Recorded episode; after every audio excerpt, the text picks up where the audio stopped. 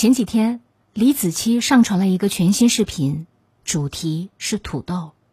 其中，他用土豆做了一道再普通不过的菜——一盘酸辣土豆丝。然而，许多网友看完却被戳中泪点。这盘土豆丝有一个非常好听的名字，叫做“想念土豆丝”。为什么取这样的名字呢？旁边坐着的奶奶一边吃，一边道出了其中扎心的真相。你老汉儿也喜欢这个土豆丝。老汉儿在四川话里是父亲的意思。原来，李子柒他想爸爸了。其实，熟悉李子柒的人都知道，这不是他第一次做这道菜了。早在二零一六年六月二十日。父亲节，他一边哭，一边做了一盘爸爸最爱吃的土豆丝。那一天，他在微博里写下了令人潸然泪下的几句话。听奶奶说你喜欢吃这个，就临时做了。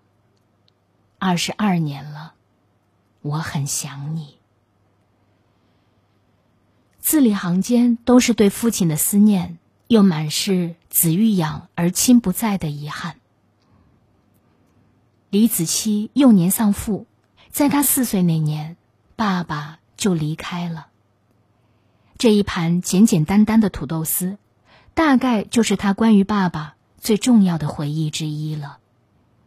小时候家徒四壁，贫困落魄，被继母虐待，只能和奶奶相依为命。现如今的李子柒，全球粉丝超过三千万，年收入几个亿，和袁隆平并肩当选中国农民丰收节大使。但是，四年过去了，她还是那个会在每年六月默默想念爸爸的小女孩，遗憾所有的骄傲与幸福无法与爸爸分享。都说。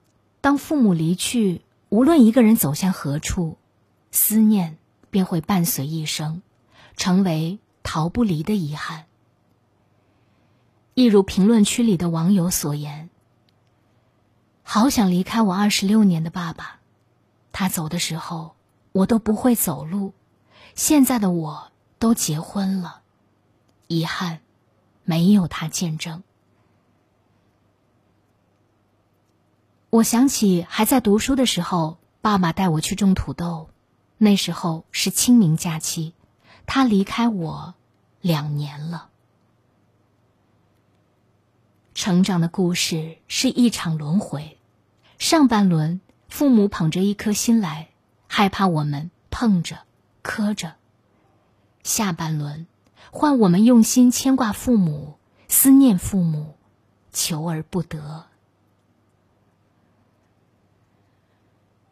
任正非曾在一封书信里谈起自己对母亲的想念。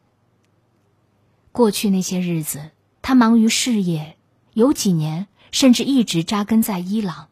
每次回家，飞机一落地就得去见客户。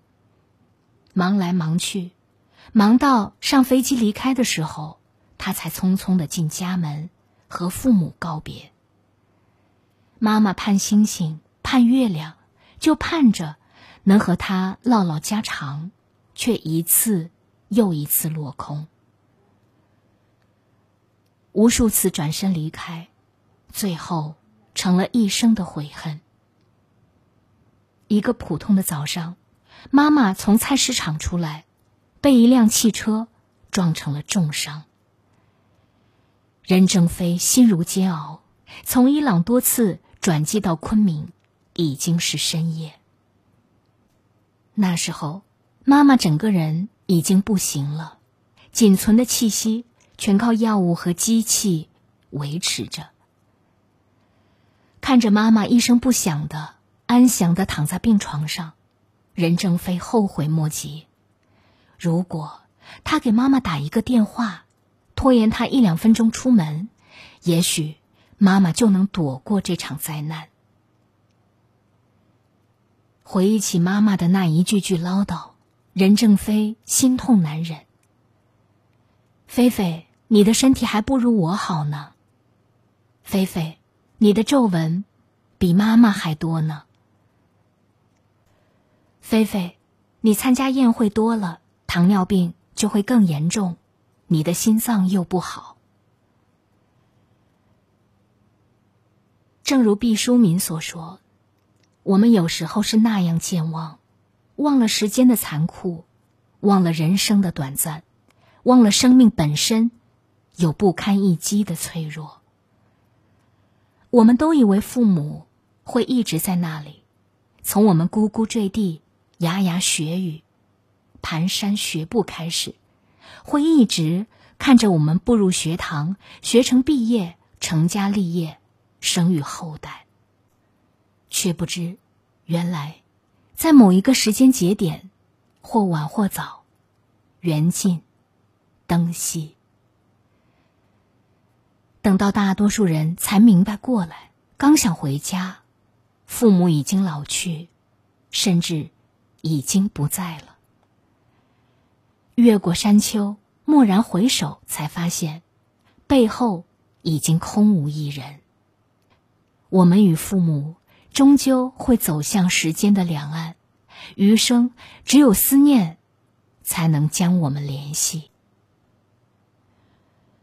前段时间，我难得的回了一趟娘家，在家里坐了半刻钟，妈妈已经起身为我倒了两次水，问了我四五次想吃什么，妈妈给你做，类似这样的话，我恍然惊觉。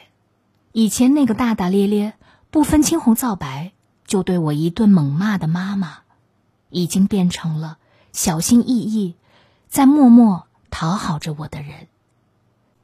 我妈性子向来很急，在我儿时的记忆里，她几乎很少好言好语的和我说过话。大概从我嫁人离家开始，妈妈每次打电话来，都好像。哄着我回去。放假了，有时间多回家。家里的玉米都熟了，都给你留着呢。回来住几天呗，我给你做好吃的。兴许是觉得子女独立了，母亲慢慢没有了往日那种叱咤的气焰，语气变得弱弱的。这种转变，令人心酸不已。网上有一段描写父母心情的话：三岁你上幼儿园，小小的孩子第一次离家；七岁你进入小学，认识了一群朋友，开始渴望外面的世界；十二岁上了初中，在校一周才能见一次，和爸爸妈妈说话越来越少；十八岁上了大学。一年回来两次，一回来就忙着各种聚会。后来结婚了，见一面更难，因为你也有自己的家了。从那以后，你口中的一家三口，不再包括爸爸和妈妈。真正的分别，不是生离死别，而是父母明明就在我们身边，却活得。越来越谨小慎微。微博上有一个话题：哪一刻你觉得父母突然老了？下面的回答很催泪。突然发现妈妈两鬓斑白了，爸爸烧伤在医院，我签病危通知书的时候，妈妈上楼梯很吃力，要扶扶梯。奶奶去世了，爸爸抱着我在我耳边大哭。爸爸没有妈妈了。父母的老去都是悄无声息的，藏在日常细细碎碎的反复之中，然后有一日猛地涌现在眼前。都说岁月不饶人，最先饶不过的是父母。所有的来日方长，都经不起挥霍、浪费。柳岩在父亲去世后曾说：“如果亲人健在，有什么都给他们吧，我不想让他们觉得他们不配拥有这一切。”其实，父母想要的不多，一通电话，一餐饭，说几句话，看你几眼。愿我们都能好好的珍惜当下。